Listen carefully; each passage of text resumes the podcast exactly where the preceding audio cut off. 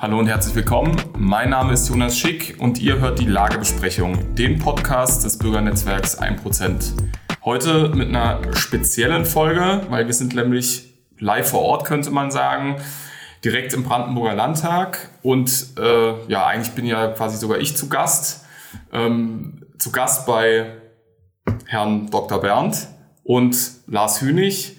Ähm, wir sprechen heute über den Corona-Untersuchungsausschuss.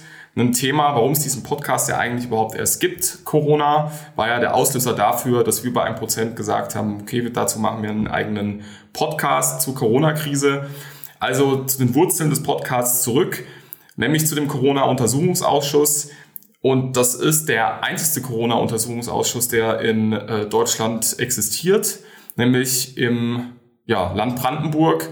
Und da jetzt meine Frage an die beiden äh, Herren.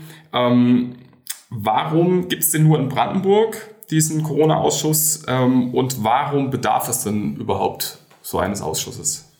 Gut, dann übernehme ich das Wort. Äh, wir haben ja Lars Hönig und Christoph Berndt hier. Lars Hönig ist der Obmann des Untersuchungsausschusses, also eigentlich der Mannschaftskapitän. Er hat mir jetzt das Wort gegeben, äh, damit er nachher alles richtigstellen kann, was ich sage. Also, es gibt den Untersuchungsausschuss in Brandenburg als parlamentarischen Untersuchungsausschuss als einzigen. Es gibt ja noch den unabhängigen in Berlin. Und es gibt den deswegen, weil wir stark genug sind als Fraktion, nach dem Untersuchungsausschussgesetz einen solchen Antrag durchzusetzen. Wir haben mehr als ein Viertel der Abgeordneten und damit können wir jeden Untersuchungsausschuss äh, durchsetzen. Da kann die Mehrheit der anderen Fraktionen das nicht verhindern.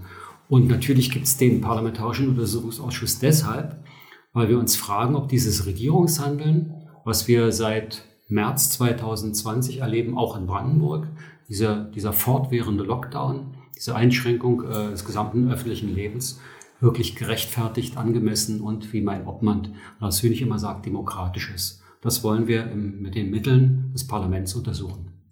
Ja, also eigentlich alles gesagt, ähm, ähm, wie immer.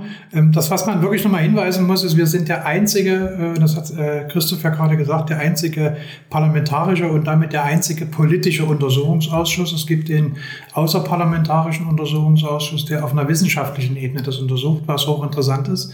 Und wir sind eben die Politiker, die quasi die politische Entscheidungsebene untersuchen. Also geht es bei dem Untersuchungsausschuss mehr um die Frage, wie hat die Re Regierung, die äh, Politiker in der Verantwortung, wie haben die gehandelt? Ja, genau. Also wenn man es ganz genau sagen will, untersuchen wir, ob alle Maßnahmen, jegliche Maßnahmen, die die Politik erlassen hat, ob die angemessen sind. Und was waren die bisherigen Ergebnisse? Also er läuft jetzt ja schon eine gewisse Weile. Ähm, Gab es die äh, Ergebnisse, was man dachte? Haben sich die Vorwürfe erhärtet? Äh, also was man dachte, wodurch sich die Politiker wahrscheinlich nicht haben leiten lassen? Naja, sagen wir auf so einer rein formalen Ebene erstmal ist es so, dass man feststellen kann und muss, die Regierung hat jetzt nicht krass rechtswidrig gehandelt. Also krass rechtswidrig haben sie nicht gehandelt. Sie haben aber, was wir gesehen haben in diesen Anhörungen, wo wir Regierungsvertreter und andere Experten angehört haben, erstens, die Regierung war im Anfang 2020 genauso wenig vorbereitet, um nicht zu sagen, hat die ganze Corona-Panik genauso wenig ernst genommen wie die meisten anderen Leute. Also das heißt im Januar, Februar. So. Und dann hat die uns die Regierung gesagt, wurde sie durch die Bilder, vor allem aus Bergamo, tief beeindruckt und hat auf einmal den Schalter umgedreht, wie wir es ja auch im Bund erlebt haben. Und dann, das haben wir eben gesehen, hat auch die Landesregierung in Brandenburg nur noch Experten gehört, Ratschläge angenommen, Daten berücksichtigt, die dieses Bild dieser einmaligen Gefahr seit 1945 bestärkt haben. Die Regierung hat es versäumt im Laufe des Jahres und wir untersuchen den Zeitraum bis September 2020 andere Stimmen ernst zu nehmen, sich mit anderen Stimmen auseinanderzusetzen und zum Beispiel in ihren Stab eben auch Juristen, Ökonomen, äh, Psychologen aufzunehmen. Also sie hat versäumt, die, die Maßnahmen umfassend zu prüfen, die doch umfassend wirken. Sie hat sich einseitig auf sogenannte Inzidenzzahlen und wie wenig die wert sind, das haben wir herausgefunden, und Bettenbelegungen und ähnliches gestürzt, also auf die RKI und Panikangaben und hat die ganzen anderen Aspekte vollkommen vernachlässigt. Und das hat sie über den gesamten Untersuchungszeitraum getan. Und ich finde, das ist das Hauptversäumnis der Regierung, dass sie Maßnahmen ergriffen hat, die in das Leben praktisch von allen eingegriffen haben, aber nicht genügend berücksichtigt hat und geprüft hat, ob diese Maßnahmen nicht mehr Schaden anrichten als Nutzen. Ich würde einen, einen, einen Punkt rausnehmen, weil der, glaube ich, symbolisch steht für alles. Der Ministerpräsident Wojtke hat äh, im Untersuchungsausschuss gesessen und Christoph hat das schon gesagt. Er hat vehement darauf äh, äh, bestanden, dass die Bilder aus Bergamo eine ganz entscheidende und ganz große Rolle gespielt haben für den ersten Lockdown. Es war aus seinen Gefühlen heraus Empathie und es war ganz wichtig, dass es in Brandenburg sowas nicht passiert. Und jetzt erinnern wir uns ganz kurz daran, Bergamo, die Bilder von Bergamo, wie sich herausstellte, waren die gefälscht. Und ich bin froh, dass wir einen Ministerpräsidenten haben, der Gefühle hat. Finde ich alles super, finde ich alles in Ordnung. Aber wir sind in der größten Krise, die wir haben seit Jahrzehnten. Und da möchte ich eine Regierung haben, die nicht auf Gefühle und auf Empathie und auf Eventualitäten oder es könnte doch eventuell so schlimm werden baut, sondern auf Fakten. Die hätten sich aus unserer Sicht mit den kritischen genauso wie mit den Pro-Wissenschaftlern hinsetzen müssen. Sie hätten selber äh, Sachen in Auftrag geben müssen und sie hätten abwägen müssen. Und das haben sie nie getan. Also könnte man sagen, dass äh, man eigentlich ein ähnliches Problem hatte wie bei der Migrationskrise. Also man sieht die Bilder, lässt sich davon beeindrucken und dann, äh, also hat noch so, ein, so, so, so eine Empathie, die man macht, macht eigentlich keine Politik und äh, handelt dann auch ziemlich kopflos, was man ja in der Migrationspolitik eigentlich auch getan hat. Also Fortführung dieser kopflosen Politik, die man eigentlich sieht. Kopflos, einseitig und ohne Abwägung des Für und Wider und ohne Abwägung dessen, was, was man da tut, für Folgen hat. Das hat ja eigene Folgen. Und darauf ist ja auch übrigens die Regierung, jetzt auch hier speziell in der Corona-Frage, ja schon rechtzeitig, das war übrigens auch interessant äh, in, im Verlauf dieser Untersuchungstätigkeit festzustellen, sie ist darauf sehr früh von wirklich guten und namhaften Leuten hingewiesen worden und hat das nicht berücksichtigt. Wir haben auch in der Öffentlichkeit zu wenig da, davon erfahren. Da gab es also zum Beispiel diesen ehemaligen stellvertretenden Vorsitzenden des Sachverständigenrates, Professor Schrappe, der Thesenpapiere veröffentlicht hat, ist jetzt bekannt geworden durch die Analyse der ITS-Belegung. Und der, die also haben der, schon, der, der Intensivbettbelegung. Genau, der, der Matthias genau. Schrappe, genau. Und die haben dann schon im, im März im März und April grundlegende Fragen gestellt und haben die Einseitigkeit äh, dieser, dieser Lockdown-Politik in Frage gestellt und darauf hingewiesen, dass das eben jede Menge Schäden verursacht, die man genauso äh, berücksichtigen muss. Darauf hat, hat, daraufhin hat äh, Stefan Kohn, damals noch im Bundesinnenministerium, äh, hingewiesen. Der Ministerialbeamte hat ein Memorandum Anfang Mai an alle Landesregierungen, auch an das Bundesinnenministerium geschickt und darauf hingewiesen, man müsse es könne ein Fehlalarm sein, Corona, und man müsse abwägen, welche Folgen die Maßnahmen hat.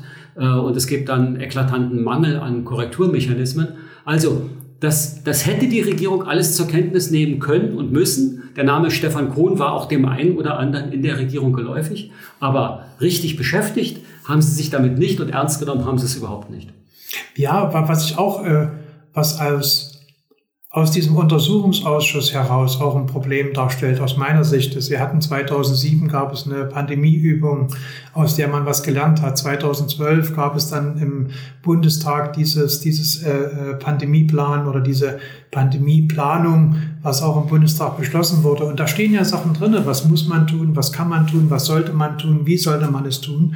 Und Januar, Februar 2020 hat das keiner gemacht. Nix. Es ist weder was vorhanden gewesen. Erinnern wir uns daran, dass die ganze Schutzausrüstung nicht da war. Wir haben nur als, als, als Bonbon mal die Justizministerin hatte gesagt, dass sie überhaupt keine, keine Schutzausrüstung hatte und dass die, äh, die Justizleute ohne Masken rumgelaufen sind. Und jetzt die Frage war von uns, wie viele Corona-Fälle gab es im Justizministerium oder in den, in den Gefangeneneinrichtungen? Und die Antwort war null. Also so viel dazu. Da gibt es also einige Kuriositäten. Sie waren nicht vorbereitet und sind bis heute nicht vorbereitet. Sie haben jetzt äh, Herrn Moltke schon angesprochen, der schon äh, im Untersuchungsausschuss ausgesagt hat oder da auf der Verhörbank saß, wie man es auch immer nennen möchte. Ähm, nun gab es noch äh, etliche andere Größen, die geladen waren. Also ich erwähne jetzt mal Herrn Wieler vom RKI und äh, letztens äh, vor, es müsste glaube ich sogar letzte Woche gewesen sein, war es äh, der Chef-Virologe der Charité, Christian Drosten gewesen, der ja so ein bisschen die Symbolfigur für die ähm, Regierungsmaßnahmen ist. Ähm, gab es da Überraschungen bei den Gesprächen? Ähm, ja, Also wenn man das als Überraschung deuten will, dann besteht die Überraschung äh, darin, dass die heute noch, das heißt also jetzt im Sommer 2021, das sagen und behaupten, was im März 2020 behauptet wurde. Also wir erinnern uns, es gab ja so, so einen Umschwung der Meinung und der Bewertung, der irgendwo Anfang März war. Also ich glaube noch am 14. März hat das Bundesinnen, was, nee, das Gesundheitsministerium getwittert, Achtung, Fake News, es wird behauptet, wir würden hier einschneidende Maßnahmen planen. Äh, vertrauen Sie nur glaubwürdigen Maßnahmen, das stimmt nicht.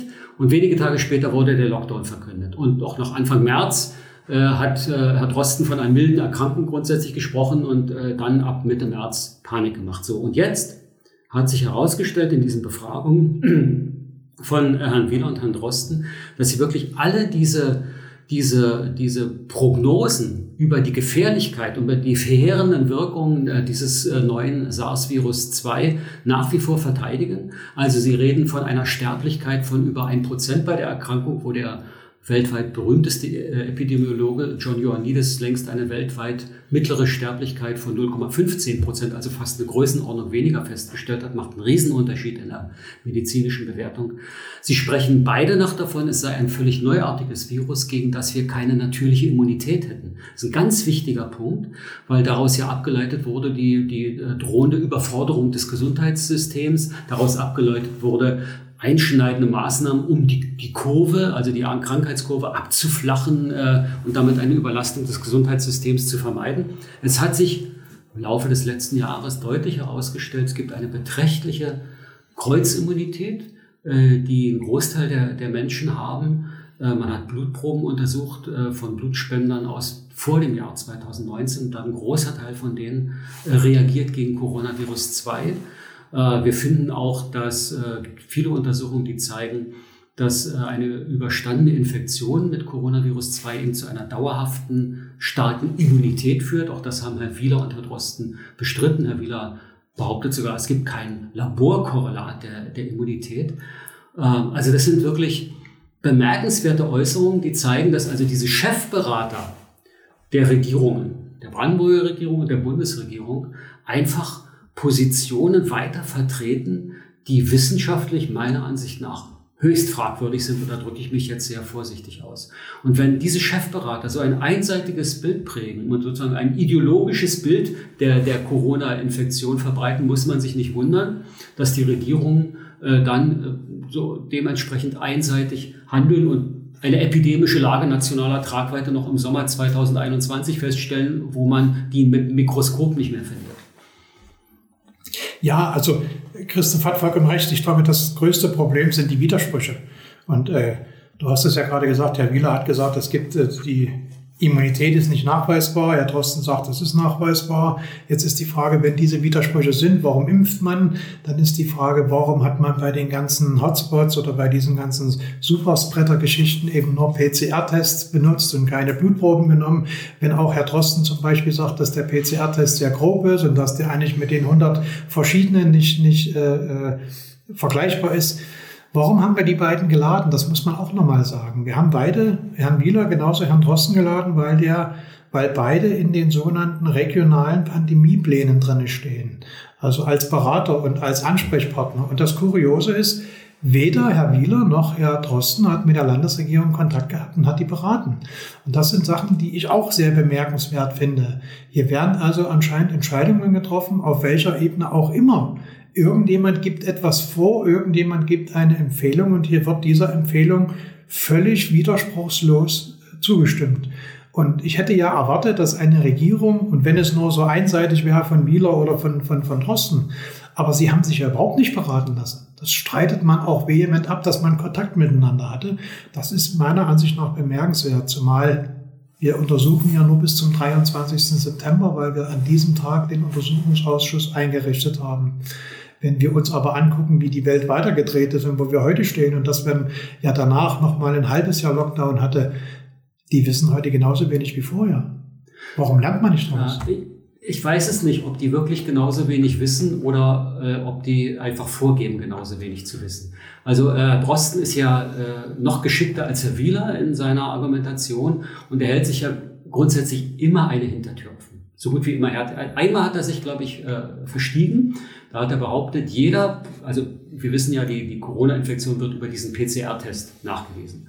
Wir wissen, dass es da erhebliche Kritik gibt, weil ein PCR einzelne Moleküle nachweist und nicht eine Erkrankung nachweist. Und dass es da eben auch die Möglichkeit gibt, dass man eine überstandene Erkrankung nachweisen kann oder auch einen ganz falschen Befund haben kann. Weil er selber sogar zugegeben hat. Natürlich. Ja, genau. Aber er hat sich eben verstiegen zu dem Fall, jeder positive PCR-Test ist ein, ein, ein Corona-Fall. Und da haben wir ihn nachgeleuchtet, nachgebohrt und nachgefragt. Und dann ist er natürlich Schritt für Schritt ein kleines bisschen zurückgegangen. Aber ansonsten lässt er sich jede Tür offen. Zur natürlichen Immunität, äh, Lars, ich habe es anders wahrgenommen. Kein Widerspruch zu dem, was Herr Wieler sagte. Herr Wieler hat bestritten, dass wir eine natürliche Immunität haben. Und Herr Drosten hat die natürliche Immunität kleingeredet. Da war er geschickter als Herr Wieler. Er hat nicht gesagt, es gibt gar keine, aber er hat es so dargestellt, als ob sie keine Bedeutung hätte.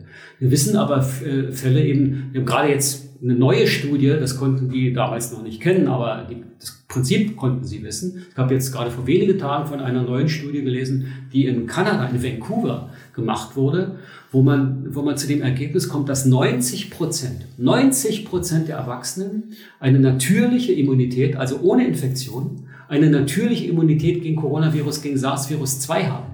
Kreuzimmunität, weil sie mit anderen, vermutlich mit anderen äh, Coronaviren schon Kontakt hatten. 90 Prozent, das ist de facto eine Herdenimmunität. Wenn, wenn es so viel ist, brauchen wir keine Impfung. Und eigentlich äh, da gibt es keinen Grund für diese Aussage, es ist äh, die schlimmste Gefahr seit 1945. So, ob die Zahl sich jetzt überall bestätigt, sei dahingestellt, aber dass natürliche Immunität ein ganz wesentlicher Faktor ist, äh, der berücksichtigt werden muss bei der, bei der, beim Umgang mit dieser, mit dieser Epidemie oder Pandemie. Das ist völlig klar und das haben die beiden systematisch kleingeredet. Und das ist nicht seriös. So, also das ist schon auffällig gewesen äh, und ob es eine Überraschung ist oder nicht, sei dahingestellt. Aber das ist ein Punkt, äh, wo die sich, wo wir uns noch mit ihnen auseinandersetzen werden. Denn das, was dort gesagt wird, wird alles zu Protokoll genommen. Es wird unter Eid ausgesagt. Wollen wir gucken. Ja, wobei meine, mein, mein Einwand, den ich hatte, zu sagen, die wissen bis heute nichts, war gar nicht auf Wieler und auf Drosten, sondern war eher auf die Regierung. Weil du hast es schon ja richtig angesprochen alle Maßnahmen, die erlassen wurden, 2020 ganz am Anfang sind erlassen worden, damit man die Krankheit verlängert, damit das Gesundheitssystem nicht überlastet und, und, und. Und wenn wir heute feststellen, gibt es ja selbst im Krankenhausbereich ja Zahlen, die nicht so stimmen. Das heißt also, dieses Krankenhaus oder dieses Gesundheitssystem war nicht einmal an dem Punkt, dass es kollabiert. Und da muss man eben fragen, sind alle Maßnahmen angemessen gewesen? Und wir glauben nach der bisherigen Untersuchung, nein. Nun sind es ja alles äh, absolut interessante Ergebnisse und auch Aussagen. Und vor allem stehen die ja auch unter ein bisschen anderem Druck, äh, Herr Wieler und Thorsten in so einem Untersuchungsausschussverhör, als wenn sie von, ich sage jetzt mal wohlfeilen Journalisten äh, gefragt äh, werden. Ähm, das ist ja auch eine andere Situation, ob ich da auf einmal äh, ganz offiziell unter Eid sitze oder irgendwo im Café. Ähm, also eigentlich hochinteressant für für, für einen Journalisten das Ganze mal richtig zu durchlöchern und anzuschauen. Aber wenn man sich das so, sich die Berichterstattung anguckt, dann taucht dieser Untersuchungsausschuss eigentlich nirgendwo richtig auf. Also ein bisschen in der Lokalpresse, man hat das mal in der Potsdamer Zeitung oder ähm, Tagesspiegel, aber an sich äh, läuft er irgendwo im ja, Unbeobachteten ab. Ähm, wie erklären Sie sich das? Oder, oder nochmal daran angeschlossen, gibt es denn die Möglichkeit, dieses Schweigen, diese Stille irgendwie zu durchbrechen? Gut, also erstmal ist klar, der Untersuchungsausschuss war ja politisch nicht gewollt. Wir, wir haben ihn durchgesetzt, weil wir eben äh, die, die Stärke als Fraktion haben. Aber es war ganz klar, dass die Koalitionsmehrheit in Brandenburg äh, den ich wollte und auch äh, alles daran gesetzt hat, den so schnell wie möglich über die Bühne zu bringen. Also da gibt es jetzt so einen Fahrplan, dass in einem halben Jahr dieses ganze Geschehen aufgearbeitet werden soll. Gut. Äh, so, und zu dieser Strategie des, äh, des nicht Aufmerksamkeit geben wollens gehört eben auch eine geringe Berichterstattung oder eine, in, in den lokalen Medien hier, die dann, und wenn berichtet wird, meistens immer mit dem, äh, mit dem Tonfall noch ist, die, die von der AfD waren überfordert, die konnten keine guten Fragen stellen, die konnten Wolke nicht grillen und äh, Drosten hat ihnen jetzt mal die Immunologie erklärt und so. Ungefähr die Doofies wollten den Aufstand proben und sind gescheitert. Das ist sozusagen das Fazit äh, der Presse hier. Es hat jetzt allerdings dann doch diese, ähm, diese Befragung von Herrn Wieler und dann auch nachfolgend von Herrn Drosten schon ein bisschen mehr Aufmerksamkeit aufgeregt, äh, angeregt über äh, alternative Medien. Also das ist ja wichtig, da, da gab es dann den einen oder anderen Kontakt, dann hat es jetzt auch ein bisschen mehr Aufmerksamkeit bekommen. Und äh, so ist das eben. Wir, uns war ja klar, dass wir äh, gegen, gegen eine Mauer des Schweigens und Verschweigens zunächst mal anrennen müssen, dass es nicht so leicht ist, da durchzukommen. Wir haben äh, jetzt das ein bisschen löchriger gemacht, das eine oder andere ist bekannt geworden. Und äh, es gibt ja noch genug zu untersuchen. Die richtig interessanten und richtig brisanten Untersuchungsthemen, die folgen ja erst. Also richtig schlimm wurde es ja dann, richtig schlimm wurde es ja erst nach dem, nach dem Sommer 2020 mit Testen und Impfen und dem Sterben derjenigen, die man durch Lockdown schützen wollte im Winter 2020. Also da gibt es noch einiges aufzuarbeiten und wir hoffen, dass das, was wir jetzt vorgearbeitet haben mit diesem Untersuchungsausschuss, dann äh, auch dazu führen wird, dass wir da mehr durchdringen äh, mit nachfolgenden Untersuchungen. Da jetzt die Frage angeschlossen ist ja, dass der Untersuchungsausschuss jetzt bloß die Ereignisse bis zum September 2020 beobachtet. Also lese ich jetzt mal daraus, dass der Plan besteht, den Untersuchungsausschuss zu verlängern? Wie auch immer, also es ist auf alle Fälle klar, die anderen, die Fragen, die nach dem September, also das, was nach dem September 2020 passiert ist, schreit nach Aufarbeitung.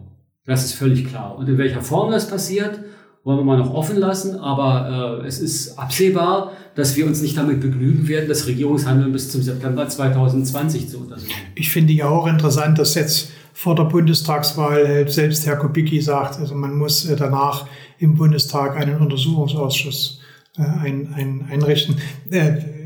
Man könnte ja auch sagen, dass wir gewirkt haben hier, weil man wollte es gerne verschweigen. Das war zu der vorhergehenden Frage nochmal und dann die Presse das eben verächtlich macht und dergleichen. Wir aber doch einen ganz guten Erfolg haben und ich glaube, da sieht auch die FDP. Mir ist ehrlicherweise egal, wer es im Bundestag einrichtet. Hauptsache, es wird eingerichtet. Wir stehen natürlich gerne zur Verfügung. Wir kommen gerne und helfen mit. Glauben Sie, dass äh, Herr Kubicki diesen Vorschlag auch eingebracht hat, weil er gesehen hat, was da vielleicht für eine politische Sprengkraft drin liegt oder die FDP jetzt mal allgemein? Ähm, also würden Sie als ein Fazit ziehen, dass äh, dieser Untersuchungsausschuss durchaus Sachen zutage gefördert hat, die so eine politische Sprengkraft ähm, bieten? Also Nummer eins zu Herrn Kubicki, ich will gar nicht die FDP groß loben, aber man muss ehrlich sein, Herr Kubicki hat ja auch schon 2020 sehr oft mal gesagt, also die Maskenpflicht muss weg, es muss mehr gelockert werden. Der scheint den klaren Verstand zu haben mit der Beziehung, da kann man ja nur froh sein. Äh, auf diese andere Frage hin, ich glaube, dass ganz viel Sprengstoff in den Protokollen drin ist. Ähm, wir, man darf ja nicht vergessen, wir befragen ja Herrn Wieler, Herrn, Herrn Drosten, Frau äh, Nonnemacher, Herrn, Herrn Voigtke und die äh, Justizministerin und, und, und. In der Regel haben wir immer drei Stunden für so eine Befragung gehabt, zwischen drei und vier Stunden.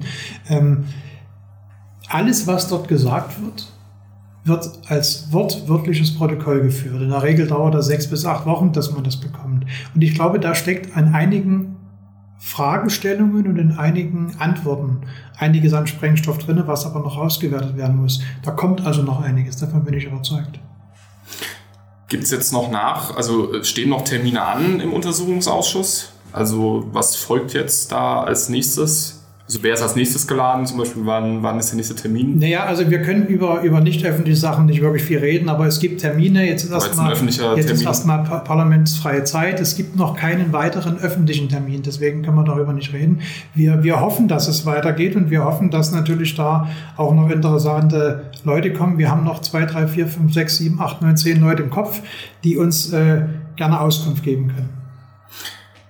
Das lasse ich jetzt mal so stehen die, die Aussicht, äh, dass da noch was kommt. Ähm, Herr Bernd, Herr Hönig, ich danke Ihnen vielmals fürs Gespräch und wünsche Ihnen natürlich viel Erfolg bei der verbleibenden Arbeit im Untersuchungsausschuss. Danke und den Erfolg wünschen wir der Lagerschwellen auch. Ja, und ich ehrlicherweise danke fürs Interesse.